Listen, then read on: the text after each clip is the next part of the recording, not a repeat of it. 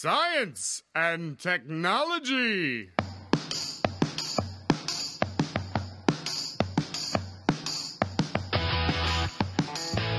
Bom, estamos on com mais um Ciencion aqui da UFBC, no campus uh, de Santo André, avisando todo mundo que está com dificuldade de, acessar o nosso site, pesquisa.ufbc.edu.br barra Ciencion. Se você acha muito longo isso, é fácil agora, só digitar ciencion.com que você acessa lá. Lembrando que o Ciencion não é apenas um podcast. A gente tem um pezinho na sala de aula, né, Graciela Watanabe?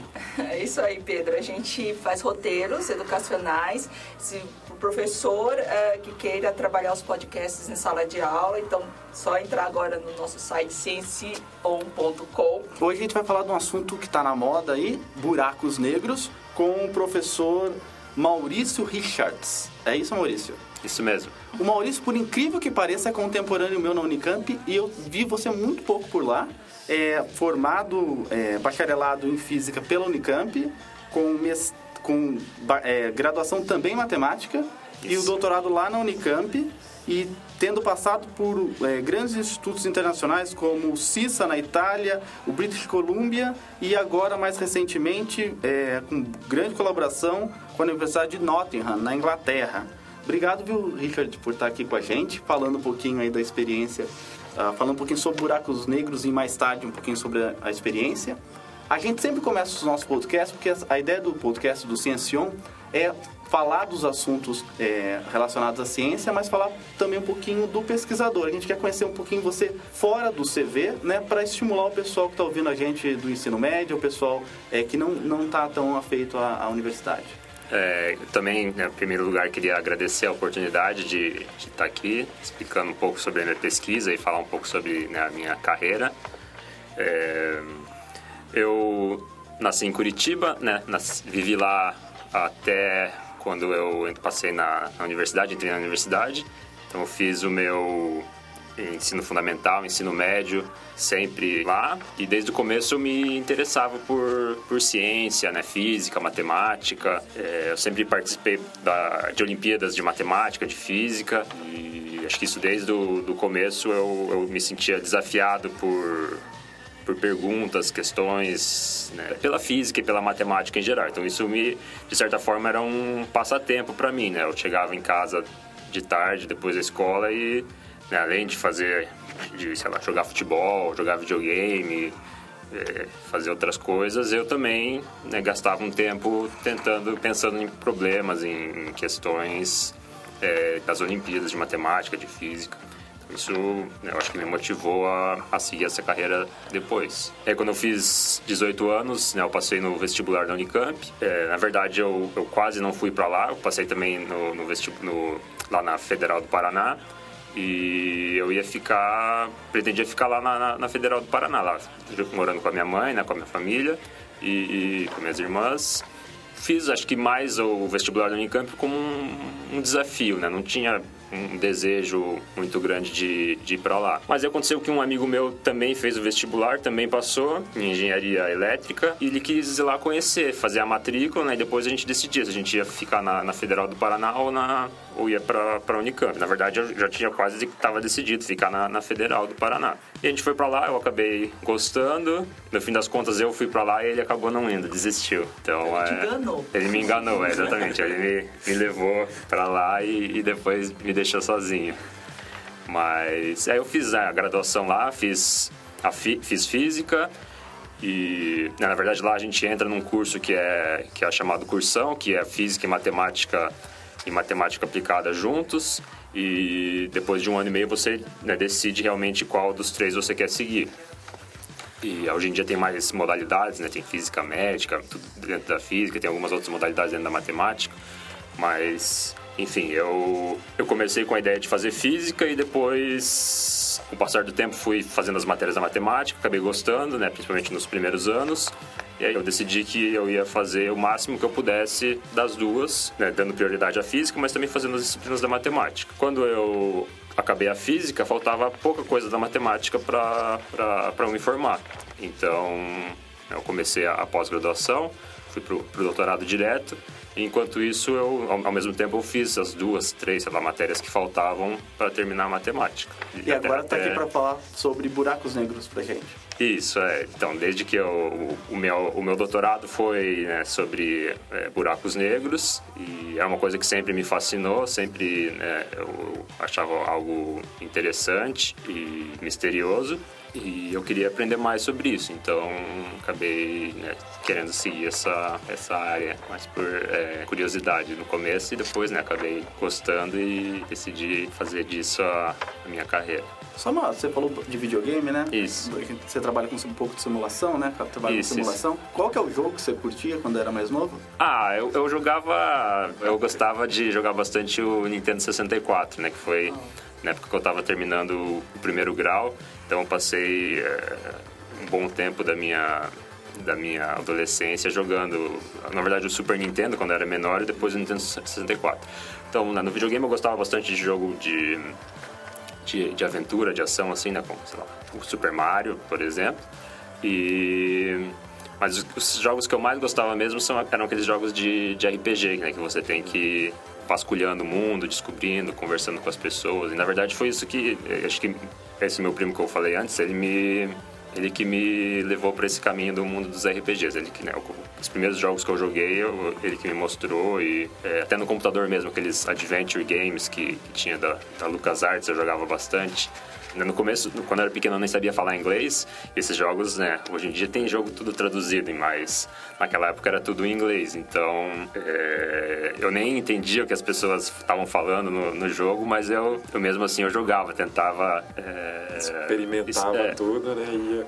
Eu tentava explorar o mundo e, e, e evoluir no jogo, mas depois, né, jogando os mesmos jogos, sei lá, e às vezes eu ficava é, eu, eu ficava parado no jogo porque eu não conseguia, não sabia o que tinha que fazer porque eu não entendia inglês. E aí depois, anos depois jogando, quando eu já tinha, né, já sabia um pouco mais de inglês, eu, eu jogava e via, nossa, mas era tão fácil, era só eu ter entendido que a pessoa tinha falado que, que era para fazer. Mas. É, pra quem não sabe, eu sou um dos maiores fãs de Final Fantasy. Hum. Joguei desde todos eles. E o Final Fantasy VIII tem uma das cenas que é o meu maior pesadelo, né? Que é, não sei se você já jogou Final Fantasy VIII. Final Fantasy VIII eu joguei pouco, eu não, não cheguei a, a é terminar. quando a, a principal ela é jogada no espaço e ela não tem como voltar. Isso me, dá uma, dá, me deu uma aflição muito grande. Agonia. me deu uma agonia muito grande. Então vamos falar de algo misterioso, como os buracos negros, logo depois da vinheta do Natan.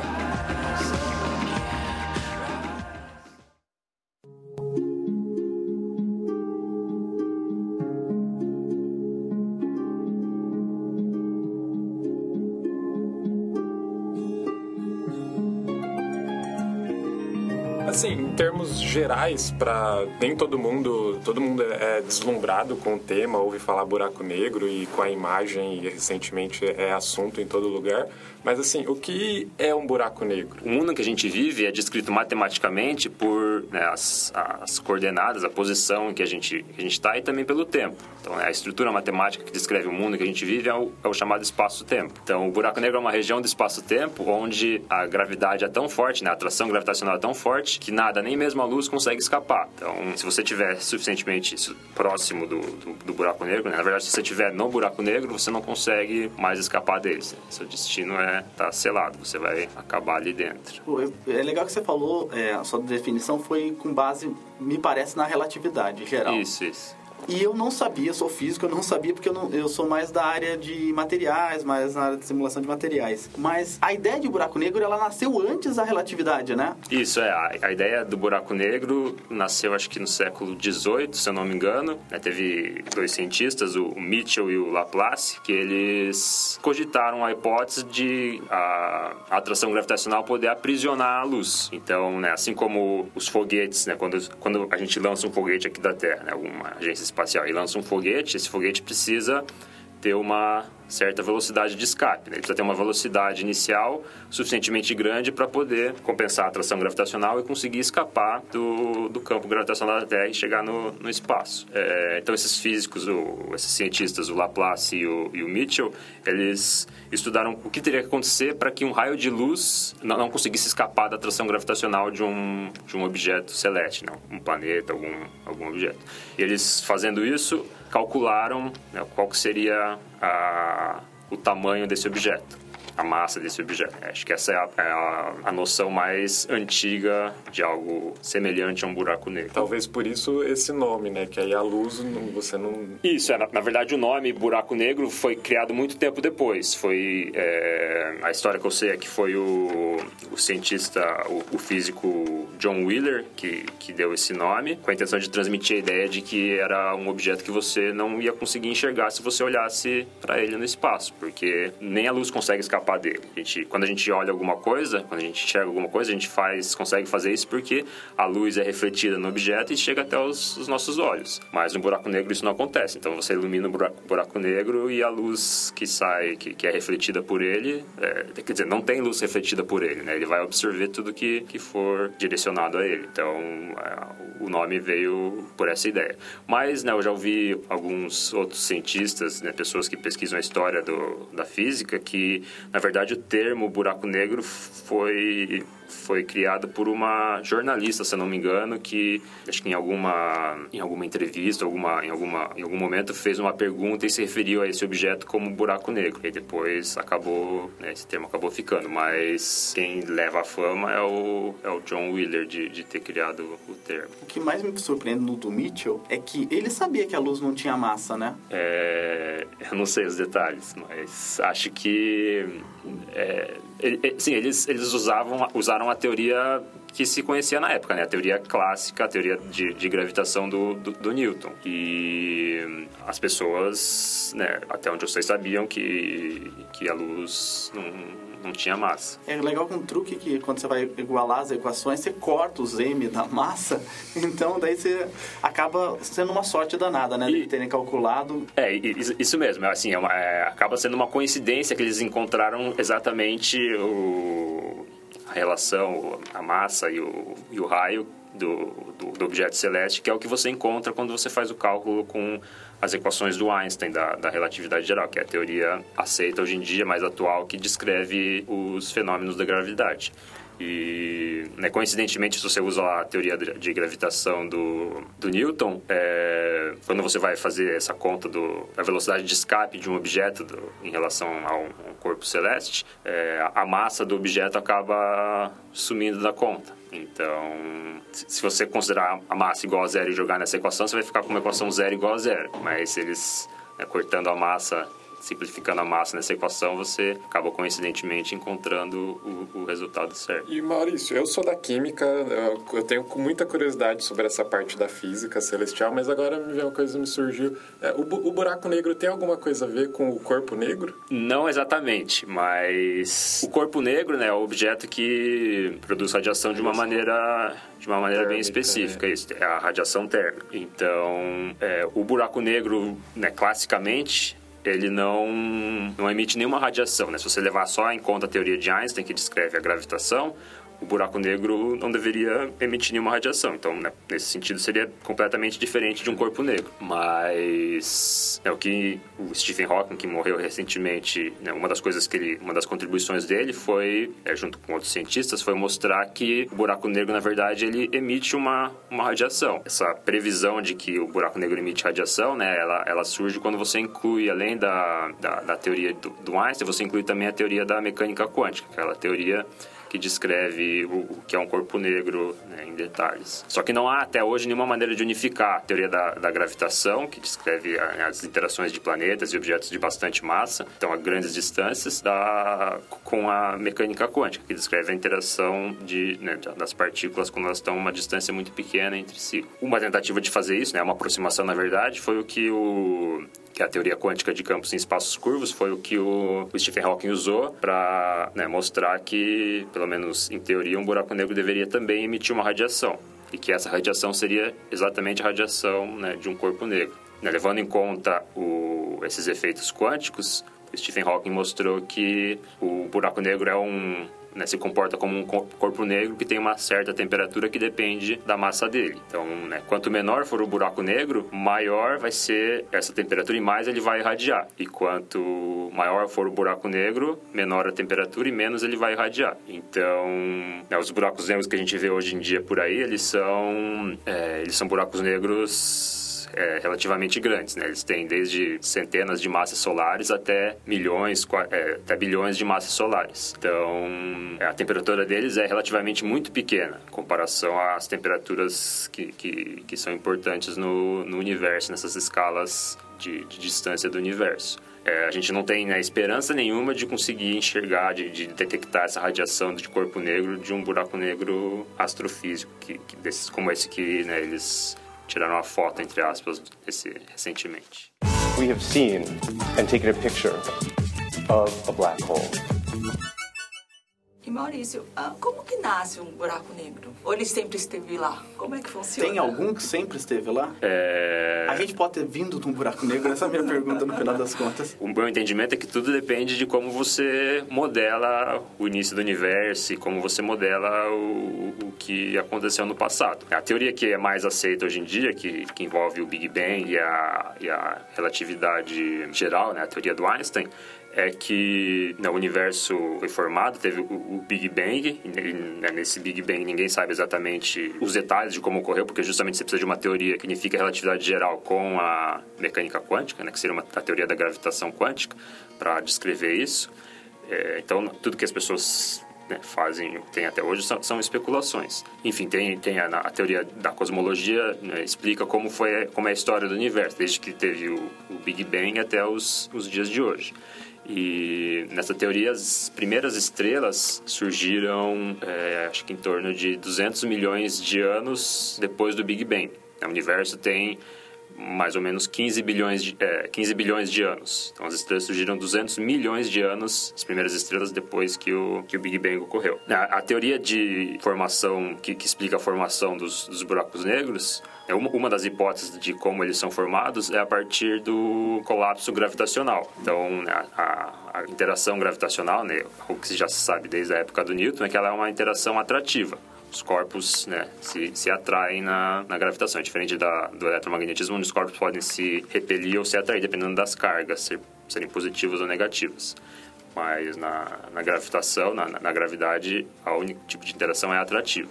Então, quando você tem uma estrela, né? E essa estrela, né, formada por né, vários poeira, vários tem uma certa massa. Então, diferentes partes da estrela estão se atraindo. E se não existisse nenhuma, nenhuma estrutura, nenhuma força, nada para compensar essa atração, a estrela né, entraria em colapso até né, ficaria e concentraria cada vez mais massa em um espaço menor. Então, a, a ideia de, de, de formação né, surgimento do buraco negro é nesse processo. A gravitação acaba sendo tão intensa que não tem nenhuma força que consegue compensar essa atração. E aí você concentra muita massa num espaço, num, volume muito pequeno do espaço. E aí nesse espaço muito pequeno, onde você tem muita massa, a atração, é, a gravitação é tão intensa que né, nem a luz, nada consegue escapar. É, essa não é o único, o único processo de formação de buraco negro, né? Existem outros processos, por exemplo, se você tem dois buracos negros já formados e eles colidem, você né, encontra um, um, outro buraco negro. Calma aí, quer dizer que os buracos negros, eles transladam, eles andam por aí? Isso, é, eles são como né, os planetas e estrelas. Eu achava,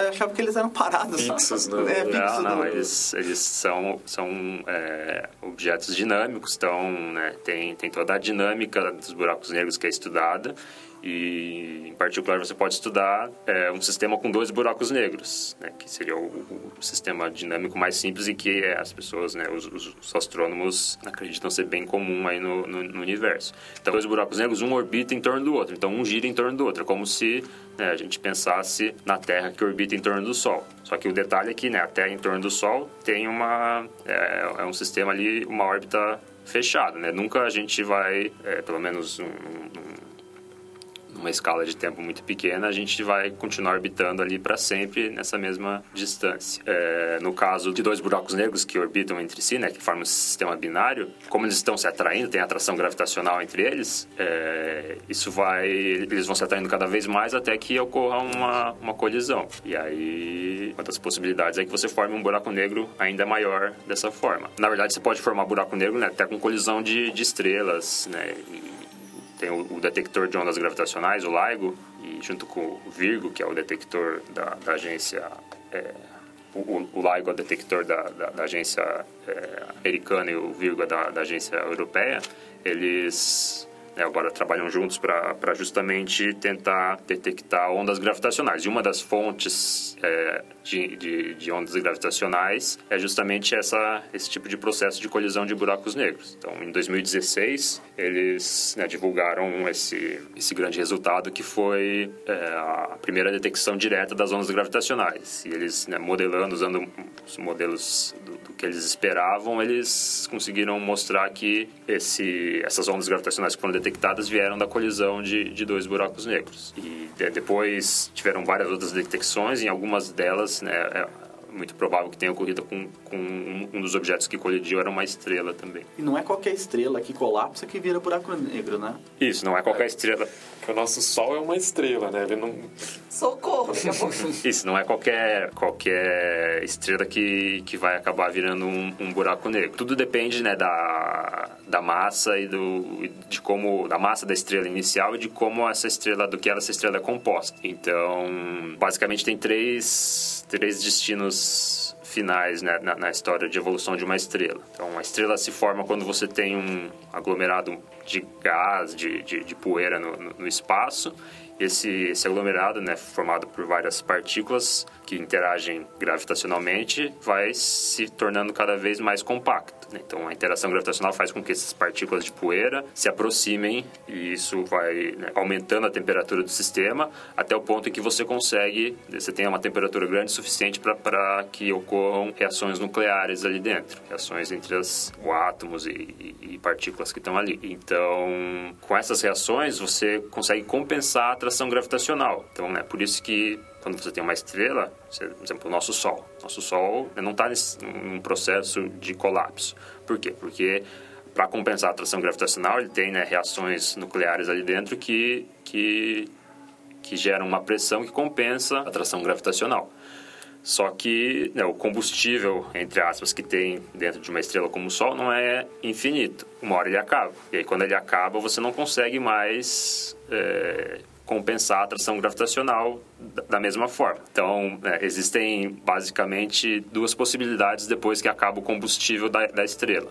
Uma delas é que você não consegue compensar mais a, a, atração gravitacional de nenhuma forma e o objeto vai né, se tornar cada vez mais compacto, vai ficar mais massa concentrado em um espaço cada vez menor e aí acaba surgindo um buraco negro. A gravidade é tão intensa naquele espaço tão pequeno que você né, nada consegue escapar daquela região.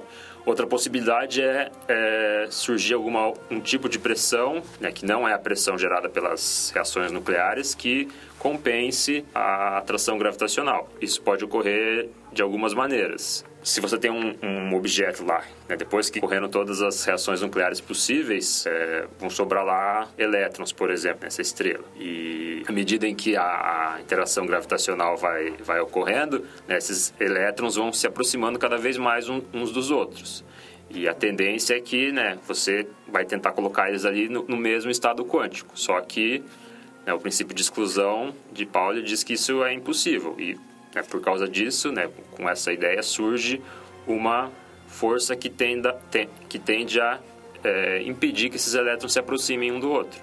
Então é uma força repulsiva que vai compensar a força de atração gravitacional. Então nesse caso, né, se, se, se essa pressão de degenerescência, que é como é chamada essa, essa força repulsiva, é, que surge entre os elétrons por causa do princípio de exclusão, é, então nesse caso é essa força, essa pressão de degenerescência dos elétrons que compensa a atração gravitacional. E aí né, você atinge um, um estado de, de, equilíbrio ali que é, o objeto né, vai, vai continuar existindo ali indefinidamente sem ser um buraco negro. Então nesse caso o objeto é chamado de uma estrela anã branca. É, outra possibilidade é que, em vez dos elétrons, você tenha nêutrons ali dentro da estrela. E aí a pressão de degenerescência vai ser a pressão de degenerescência dos nêutrons, pelo mesmo motivo que acontecia para os elétrons. Os dois nêutrons não podem ocupar o mesmo estado quântico. E aí, nesse caso, né, ao invés de ser uma estrela anã branca, é chamado de uma estrela de nêutrons. Então, né, assim, em termos gerais, as, as, o que a relatividade prevê é que quando você tem um colapso gravitacional, né, quando acaba o combustível da estrela, o resultado final podem ser basicamente três coisas: ou um buraco negro, ou uma estrela de nêutrons, ou uma anã branca. Se eu não me engano, no caso do nosso Sol, baseados no conhecimento atual que a gente tem sobre o Sol, é que né, quando acabar o combustível dele, ele vai passar por esse processo e vai acabar virando uma anã branca. Não um buraco negro. Mas, né... Isso há um bom tempo, né? Isso, isso, é, acho que são...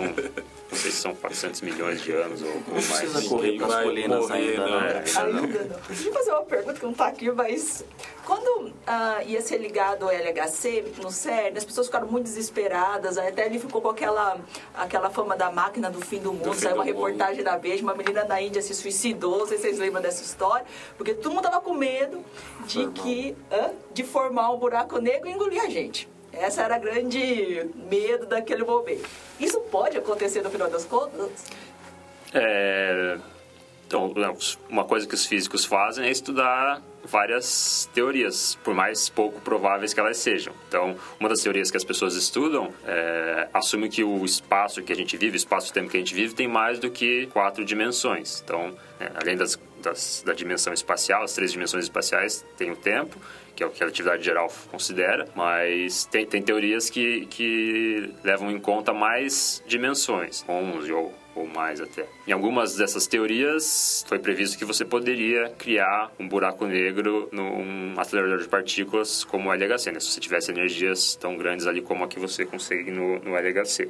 Mesmo se isso acontecesse, seria um buraco negro bastante pequeno. E, né, como eu falei antes aí, o, o os buracos negros muito pequenos, se as previsões do, do Stephen Hawking estiverem certas, que é o que a maioria dos físicos acredita, é, esses buracos negros, por serem muito pequenos, vão evaporar também rapidamente. Ou seja, eles vão é, emitir radiação, como a radiação de um corpo negro, e vão é, diminuir de tamanho e sumir. Então, eles não conseguiriam né, engolir tudo que tivesse ali em volta deles, porque tem esse processo quântico, né, do, previsto pelo Stephen Hawking, que compensaria isso. we have seen and taken a picture of a black hole. Deixa eu voltar um pouquinho com relação. É que você sempre fala que o buraco negro é como resultado da relatividade geral, né? Isso. É, o, o próprio Einstein, quando eh, fez as equações dele, eu acho que no fundo ele não, não tinha pensado sobre o buraco negro, né? Eu não sei se ele foi muito corre na boca miúda que ele era relutante com relação a essa ideia do buraco negro. Em que momento que a gente conseguiu começar a é, medir buracos negros. Como que a gente mede um buraco negro? Agora a gente tem uma imagem, que a gente vai falar daqui a pouco sobre ela, mas como que a gente sabe que tem buracos negros lá, que realmente aquela teoria estava certa, não era só um furo da teoria? E se e existem muitos buracos negros identificados? É que nem estrela, tem milhões deles ou a gente conhece poucos? É, então vamos lá, tem várias perguntas juntas. Só, só eu acabei lembrando aqui, vou falar uma coisa em relação à pergunta anterior. É, até onde eu sei, o buraco negro mais antigo que, que as pessoas já identificaram é um buraco negro que, que surgiu há mais ou menos 700 milhões de anos depois do Big Bang. A, a própria singularidade que deu origem ao Big Bang, à explosão, ela era um buraco negro? Não se tem... Então, acho que essa é uma, uma questão que ainda ninguém pode fa- Segue. falar com certeza. É, assim, tem várias, várias teorias para tentar explicar, né, da onde veio o Big Bang, né, como, como que surgiu, ou melhor, o que, que é o Big Bang. Só que no, início da, da- dessa história do universo, na, na época do Big Bang, a gente tinha muita, muita, muita matéria num espaço muito pequeno. E a gente não, não, não tem... É, é, assim, é uma coisa... Muitas, muitas, muitas ordens de grandeza mais denso do que um buraco negro. Então, na- na- nessas condições, a gente não, não, não, não, não, tem uma teoria adequada para explicar o que acontecia. Que fala que as próprias leis das, da física que a gente estuda hoje não... Isso, é, é, exatamente. A gente precisaria de, do que eu estava falando antes, né? Uma teoria de gravitação quântica que unificasse a relatividade geral com a, a mecânica quântica. E tem algumas propostas de, de, de teorias que fazem isso, mas nenhuma que é universalmente aceita. Então, apesar de ter alguns... Existem alguns modelos do que, de, né, do que, é, do que foi o Big Bang, de como isso aconteceu, mas é, até onde eu sei, nada conclusivo nem universalmente aceito. O que eu sei também né, da, história do, da relatividade geral é que vários cientistas contribuíram para o desenvolvimento da relatividade geral. Né? O Einstein, o Hilbert, que era matemático. Então, logo, logo depois que, que o Einstein publicou as, as, as equações, né? quando ele publicou as equações, tem a, a, a história que, que, que eu conheço, é que ele é, não, não acreditava que as pessoas iam conseguir encontrar soluções exatas das equações. Né? As equações eram extremamente complicadas e, e ele não, não tinha nenhuma, nenhuma esperança de que as pessoas conseguissem né, encontrar soluções exatas. Ou se conseguissem, que isso ia demorar bastante tempo. Mas, né, pouco tempo depois, um outro físico, o Schwarzschild, ele conseguiu resolver as equações, né, assumiu, assumindo algumas hipóteses que simplificavam bastante o problema. É, ele conseguiu resolver as equações e encontrou uma solução, que é a, hoje em dia né, conhecida como a solução de Schwarzschild. A história do Schwarzschild é um pouco trágica, que ele, tava, ele fez isso quando ele estava lá na, na, participando da Primeira Guerra Mundial e depois ele acabou, acho que, adoecendo na guerra e, e acabou morrendo sem ter visto o, o, reconhecimento, a consequência daquilo que ele, que ele descobriu. Então, a, a, essa solução que Schwarzschild encontrou, é, ela é uma solução que descreve um buraco negro. Mas, desde o momento em que a solução foi descoberta, até as pessoas perceberem que aquilo realmente descrevia um, um objeto que seria um buraco negro, demorou bastante tempo. Então, foi só mais ou menos nos anos 60, né, fim dos, acho que 50, 1958, mais ou menos por aí, que é, as pessoas realmente conseguiram entender a estrutura desse espaço-tempo que Schwarzschild já havia encontrado como solução das equações de Einstein. É, né, Passaram-se aí todo, todo esse tempo, desde 1915, 16 mais ou menos, que foi quando é, o Schwarzschild encontrou a solução dele, até quase 1960, para as pessoas entenderem realmente bem o que, o que essa solução de Schwarzschild descrevia. Hoje a gente consegue medir o buraco, viu, viu o buraco hum. negro, que a gente vai falar daqui a pouco. Mas até então, como que a gente sabia que poderia existir um buraco negro lá? Como se media ou mede um buraco negro? Ah, ali tem um buraco negro. É, então, tem algumas, algumas maneiras de você prever a existência de um buraco negro em alguma região do, do, do espaço, usando né, observações astronômicas. Uma das maneiras de, de, de, se identificar um buraco negro, já que você não consegue olhar para o espaço com um telescópio, alguma coisa, e, e, ver diretamente, exatamente o buraco negro ali, já que ele não, não, não, reflete nenhum, não emite, não reflete nenhum tipo de luz, é você estudar o que acontece na vizinhança do buraco negro. Então, uma das coisas que as pessoas podem fazer é estudar qual é a dinâmica das estrelas né, numa região do espaço-tempo. Analisando essa trajetória das estrelas, né, inferir que existe algum algum objeto ali massivo que, você, que eles não conseguem enxergar. We have seen and taken a picture of a black hole. Chegando yeah. ao ponto só da, da pergunta que eu tenho medo, né? Que é extremamente especulativa, é o que acontece com alguma coisa que entra no buraco negro? É, ela é implodida, ela desaparece? Se você caísse no buraco negro, o que, que aconteceria? O, é, então, na, na, relatividade, tudo, como o nome já diz, tudo é, é relativo. Depende muito de quem está observando. Então, se você tiver alguém aqui na Terra, por exemplo, e observar alguém, tentar observar alguém indo né, em direção a algum objeto, alguma pessoa indo em direção ao buraco negro, é, a impressão que a pessoa aqui da Terra vai ter é que é, esse processo vai ser infinitamente longo. A pessoa vai cada vez mais se aproximar, se aproximar do, do buraco negro, mas nunca vai cair ali dentro. Mas, por outro lado, a pessoa, né, o objeto que está caindo, está indo em direção ao buraco negro, ele vai realmente entrar no buraco negro e, e isso ele, ele vai, vai acontecer num tempo finito que ele vai medir se ele tiver um relógio lá com ele. Aí a questão é, o que, que, acontece com esse objeto, com essa pessoa que entra no buraco negro? Então, se, se você tiver um objeto alguma pessoa indo em direção ao buraco negro, né, sendo engolido por um buraco negro, que vai acontecer é que vai surgir, né, devido à, à intensa atração gravitacional, uma grande força sobre esse, sobre esse objeto ou pessoa. Então, para que né, o objeto resista a essa interação gravitacional, ele precisa ter uma, uma estrutura que, que suporte forças extremas. Então, né, o corpo humano, por exemplo, você não, não conseguiria suportar essas, essa força. Ele seria né, espremido ou, ou, esticado de tal forma que... Você ia fazer parte do buraco negro. é, seria engolido, mas na verdade ele seria todo né, deformado antes de ser engolido e seria, seria rompido. E, mas se, se você imaginar uma, uma estrutura, algo no, no, no, no universo que possa suportar né, uma, uma força infinita praticamente. Esse objeto entraria no buraco negro e, e, conseguiria medir o tempo em que isso acontece, desde onde ele partiu até entrar no buraco negro. E aí, depois que ele estivesse lá dentro do buraco negro, ele ia acabar, né, o, o, destino final dele né, dentro do buraco negro é a singularidade que tem dentro do buraco negro. É, por que, chama singularidade? Porque é uma coisa que as pessoas.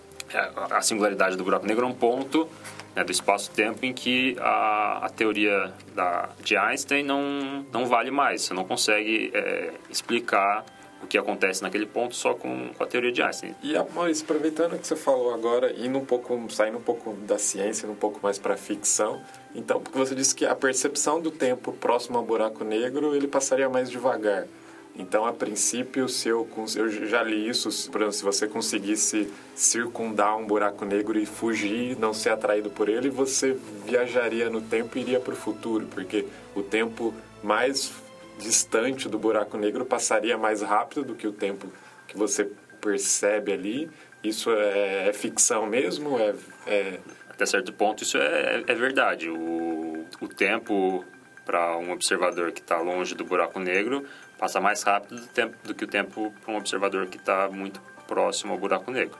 Então, se em algum momento depois esses observadores se encontrarem novamente, o tempo é, um, um, vai ter envelhecido mais do que o outro. Então, não é não é que você está fazendo uma viagem no tempo, mas é que o tempo passa, o tempo é algo relativo, ele passa de maneira diferente para observadores diferentes. E esse tipo de, de, de, efeito já foi, inclusive, medido, né? Assim, você precisa de, de interações, de, de uma força, de uma interação gravitacional muito forte, velocidades, né, ou velocidades muito altas, para que isso seja detectável mas as pessoas já fizeram, por exemplo, nos anos 50, teve um experimento num dos prédios em Harvard que tinha dois cientistas, né? Eles, eles previram um efeito usando a relatividade geral que, dependendo do... Se você tivesse um prédio muito alto, você conseguiria né, medir uma, uma diferença do tempo no alto do prédio e do tempo no, no, no, no andar térreo, porque a atração gravitacional é mais forte quando mais perto você estiver do centro da Terra. Então, a atração gravitacional para quem estivesse no, no térreo seria maior do que a atração gravitacional no topo do prédio. Então, o tempo passaria mais rápido para quem estivesse no alto do prédio do que para quem estivesse no, no, no andar térreo.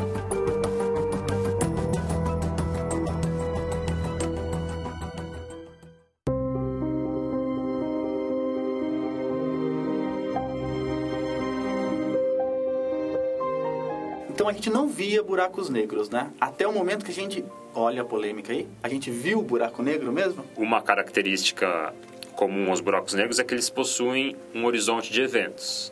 O que é o horizonte de eventos? O horizonte de eventos é a superfície que determina, né, separa o que vai ser inevitavelmente engolido pelo buraco negro do que aquilo que ainda tem alguma chance de escapar do buraco negro. É como se fosse o, a fronteira do buraco negro. Se você passou do horizonte de eventos, não tem mais volta. Por outro lado, se você tá, não, ainda não passou do horizonte de eventos, entre aspas, você está para fora do buraco negro, você ainda tem uma chance de escapar do, do buraco negro. Né? Talvez você precise de uma energia muito grande para fazer isso, mas em princípio, né, em teoria, você ainda conseguiria escapar. Então, até o dia 10 de abril, que foi quando o telescópio do Horizonte de Eventos anunciou seus resultados, ah, os cientistas nunca tinham tido uma imagem do, do horizonte de eventos, é uma imagem né, da, das proximidades do horizonte de eventos, digamos assim. O horizonte de eventos em si, né, o, o, buraco negro em si, a gente não consegue observar porque qualquer luz que saia dali de dentro, qualquer radiação, qualquer partícula, qualquer coisa que né, que entre passe do horizonte de eventos depois não vai voltar para a gente. Então a gente não consegue ter informação sobre aquilo dali.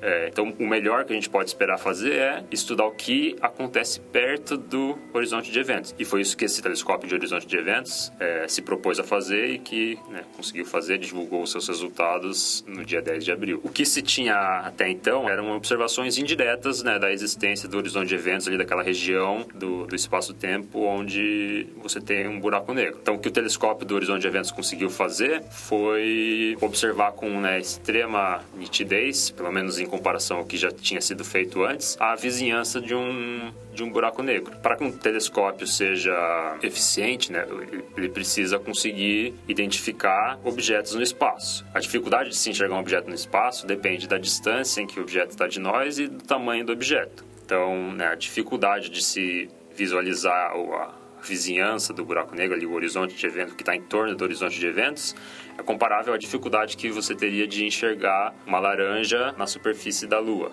Então, para que isso seja possível, né, imagina que telescópio você precisaria para conseguir enxergar uma laranja na superfície da Lua. Precisa ser um telescópio muito potente. Para poder enxergar o buraco negro, os cientistas precisaram desenvolver um telescópio especificamente para isso, né, algo que nunca havia sido feito antes. Então, como que você faz para melhorar um telescópio? Qual característica do telescópio faz com que ele possa enxergar objetos menores, objetos que estão mais longe? Então, uma característica de um telescópio é, é, tem a ver com a, com a lente que, que, que ele tem. Então, basicamente, no caso do, do buraco negro, eles, o que eles estavam procurando, tentando observar, eram ondas de rádio, ondas que têm um comprimento de alguns milímetros. Agora, é, tem vários motivos do porquê eles escolheram essa, exatamente essa frequência e esse comprimento de onda. É porque a, matéria ali no disco de acreção que está em volta do buraco negro, ele emite é, bastante radiação com esse comprimento de onda. É, outro motivo é que essa radiação vai interagir pouco com a matéria que está no caminho do buraco negro até a Terra, então não vai ter obstáculo então, para conseguir é, enxergar esse, esse, buraco negro, para produzir essa imagem né, que foi divulgada, é, eles usaram chamado telescópio de horizonte de eventos. Na verdade, ele não é um só telescópio, ele é um conjunto de telescópios espalhados ao redor do mundo. E não é esse telescópio, essa, como se fosse uma luneta que a gente tem em casa. Apesar né, dos princípios, de alguns princípios serem os mesmos, a gente pode imaginar esse, esse telescópio. Fisicamente, ele lembra uma antena parabólica. Então, né, ele tem um prato grande e ele captura a, as ondas de rádio que chegam até ele. Em geral, quanto maior for o prato, melhor vai ser o telescópio. Então, você vai conseguir identificar coisas menores a distâncias maiores de onde você está. Então, para poder enxergar o buraco negro no centro da galáxia M87, os cientistas precisavam de um telescópio que tivesse praticamente o tamanho da, da Terra toda, né? o prato fosse do tamanho da Terra. Então, a solução que, que, que, foi encontrada foi fazer usar um conjunto de telescópios. Então, tem telescópio no Polo Sul, telescópio no Havaí, nos Estados Unidos, na, na Europa no Chile. E aí, né, o que importa, na verdade, né,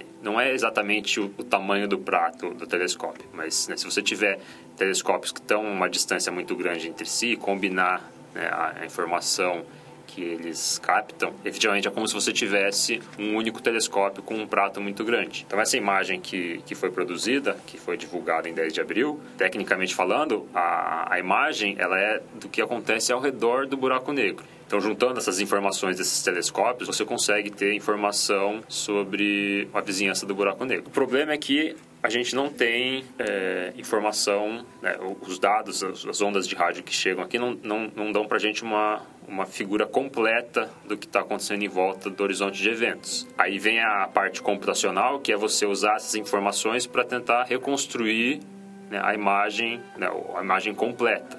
Então, é como se eu pegasse a imagem de uma folha, né, tivesse vários, né, as, olhasse as ranhuras das folhas em vários pedaços separados e depois usasse um computador né, para juntar essas imagens de uma maneira que fosse compatível com o que eu espero. Né, se eu pego as ranhuras e junto elas e formo, sei lá, a imagem de um cachorro com as ranhuras da folha, eu vou concluir que provavelmente o meu modelo não fez o que eu esperava, então que aquilo não é a imagem da folha. Eu imagino, já sei o que eu espero da, da, da folha, então eu posso usar essa informação para reconstruir a imagem da folha a partir da, da imagem das ranhuras da folha. É legal que ah, os dados né, eram, eram, tão grandes né, que por isso que demorou um pouquinho para fazer essa, essa divulgação. Também eles esperaram isso. no dia 10 de abril, né? É, então a quantidade de dados, né, de informação que foi capturada por esses telescópios era, foi, foi gigantesca. Né. Foi um trabalho que demorou bastante tempo para ser concluído, a análise desses dados. Né? O, na verdade, os as medições foram feitas durante quatro dias em abril de 2017, então dois anos atrás. E né, demorou então dois anos aí para que esses dados fossem, processados, analisados, até que a imagem final fosse divulgada. We have seen and taken a picture of a black hole. Maurício, é, essa pergunta me fizeram também, eu não, não, não, tenho a mínima ideia como responder. Você usa o termo disco de acreção também. Como seria um buraco... O que, que é o buraco negro em 3D? Se eu desse a volta no buraco negro, eu viria... É, esse disco de acreção é um... É uma esfera de acreção, é um, é um disco mesmo como, como, como Vênus, ou como, Vênus não, né? Saturno. É... é Então, o disco de acreção é, é realmente um disco, algo que né, tem uma, é, uma espessura pequena comparado com o seu raio. Então, né, de certa forma, não é exatamente isso, mas né, você pode ter uma imagem aproximada de um, de um buraco negro se você imaginar lá, Saturno, por exemplo, né, que tem os anéis em volta dele e o, o planeta em si, né, o, o resto do planeta é um, um corpo esférico. O buraco negro né, a gente não consegue enxergar, então é, às vezes é complicado dizer né, como que seria esse 3D. O melhor que a gente consegue fazer até hoje é justamente essa imagem aí que a gente que foi divulgada. Mas em três dimensões o buraco negro né, seria um, é uma, uma região que tem uma forma uma, de uma esfera deformada, uma, uma bola de futebol americano, por exemplo, um, um ovo, e aí ao redor dele surge esse disco de acreção, que é algo que tem uma, uma espessura fina comparado com seu diâmetro, e esse disco de acreção né, fornece, ao longo do tempo, vai fornecendo é, matéria para o buraco negro, que vai né, crescendo de tamanho. Mas tem outras coisas que, que podem acontecer né, ao, junto com esse buraco negro.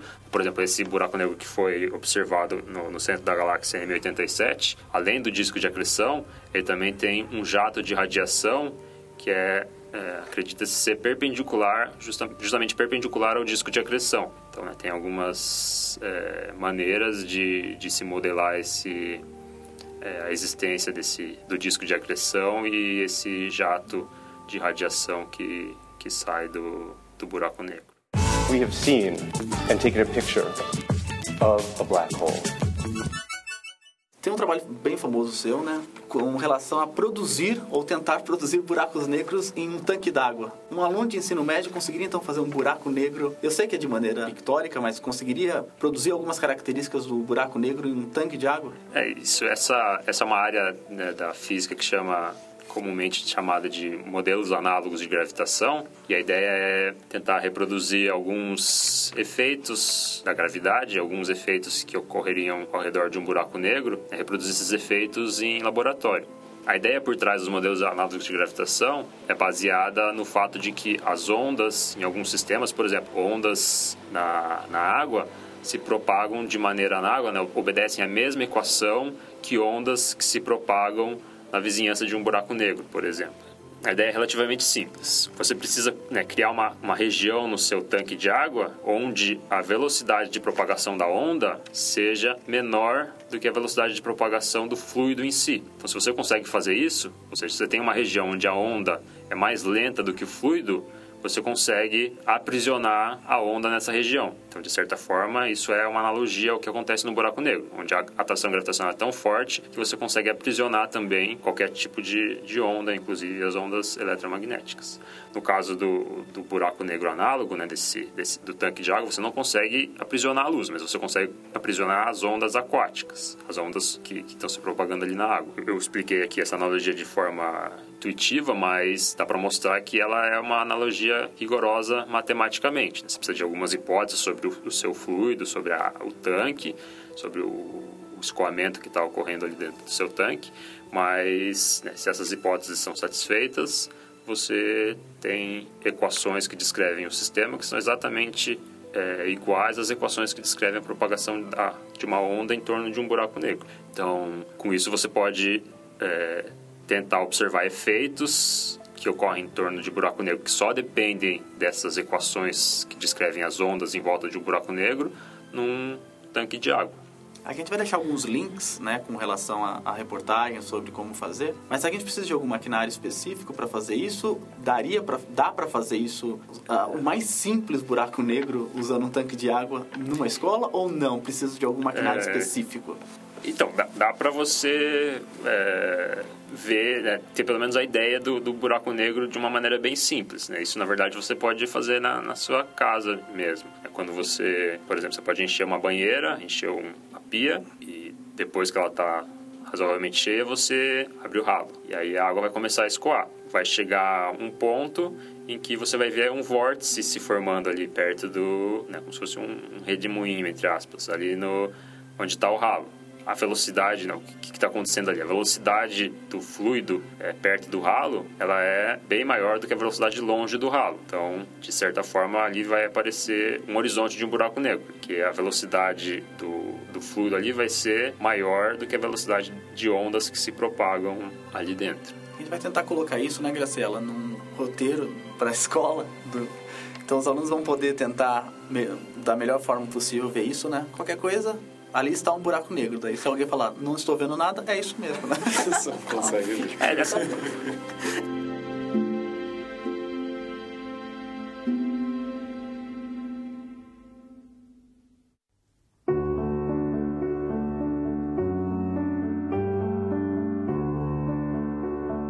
Muito obrigada por ter participado. Foi muito legal, acho que a gente aprendeu um monte. Provavelmente os professores, os alunos também, quem ouve, acompanha o podcast. A gente sempre pede para vocês, nossos convidados, é, que fale alguma coisa para os nossos alunos, para esses alunos do ensino médio, que ouviram o podcast, que sempre gostaram de buraco negro e vale a pena estudar isso aparentemente parece que sim, né? Você gosta muito. É, acho que mandar uma mensagem para esses meninos que, que provavelmente, quem sabe, a gente encontra eles aqui um dia na UFBC.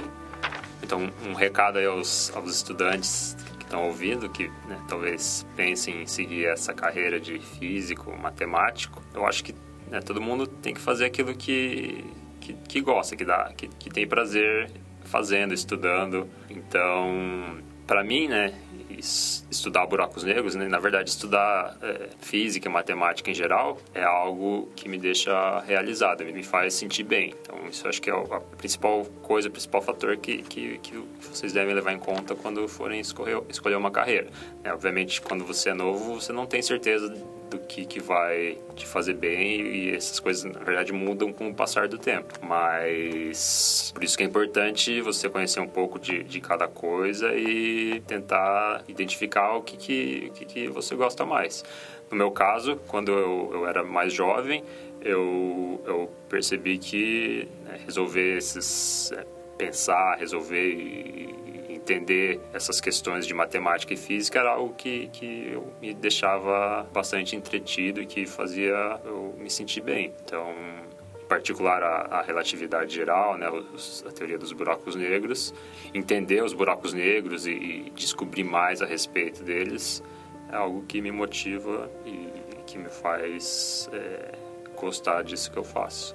Então, queria passar para vocês uma, uma recomendação, uma referência de um livro né, de divulgação sobre a relatividade geral, que basicamente discute um pouco da história dessa, dessa teoria, que é o livro chamado A Teoria Perfeita, pelo, escrito pelo físico português Pedro Ferreira. Então, ele, ele conta né, nesse livro como foi a história né, da, da, da descoberta da teoria das equações de Einstein. E né, tem um livro também que influenciou bastante, que me, me motivou a seguir essa carreira de, de física e de, de, matemática, que é, um, que é um livro sobre matemática, na verdade, não, não sobre física, que chama O Último Teorema de Fermat.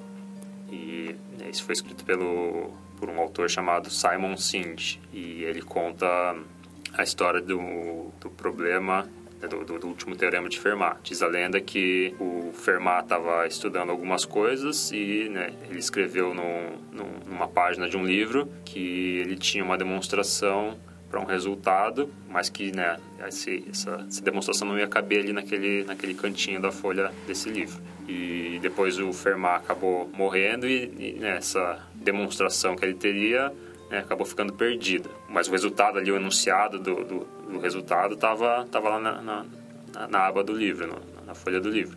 E aí, né, os matemáticos, por vários séculos, tentaram demonstrar esse, esse resultado que o Fermat tinha colocado ali. E isso né, desenvolveu, contribuiu bastante para o desenvolvimento da matemática ao longo de, de, vários séculos. Foi demonstrado por um matemático em 1994, se não me engano, esse teorema o matemático chama Andrew Wiles, Andrew Wiles, mas a demonstração do Andrew Wiles é, foi uma demonstração né, extremamente complexa, que acho que né, são poucos matemáticos no, ao redor do mundo que conseguem realmente entender o que, o que ele fez. É, então, até hoje as pessoas se perguntam se o Fermat realmente tinha uma demonstração ou não para aquilo que ele colocou lá. E né, se ele tivesse uma demonstração, provavelmente seria uma demonstração muito diferente do que a que foi feita recentemente pelo Andrew Wiles. Então, é uma pergunta aí que ninguém tem resposta ainda. Será que existe uma demonstração mais simples com os conhecimentos que o Fermat tinha na época ou não? Por isso que eu nunca rasgo as minhas folhas, eu mantenho todas elas aqui. Ô Maurício, mas primeiro, muito obrigado mesmo pela presença. Eu acho que o pessoal em casa é, que deve estar ouvindo esse podcast, é, esse podcast no final de- das contas vai ter 50 minutos, mas a gente gravou mais de duas horas, dado o quão interessante é o, o assunto e o quão bacana que você explicou pra gente. Mas obrigado mesmo. Uma mensagem final, Célio? Pra gente não acabar É. abruptamente? É, ainda tenho muitas outras dúvidas que eu vou continuar perguntando aqui pro Maurício, mas vai ficar para outra, outra história.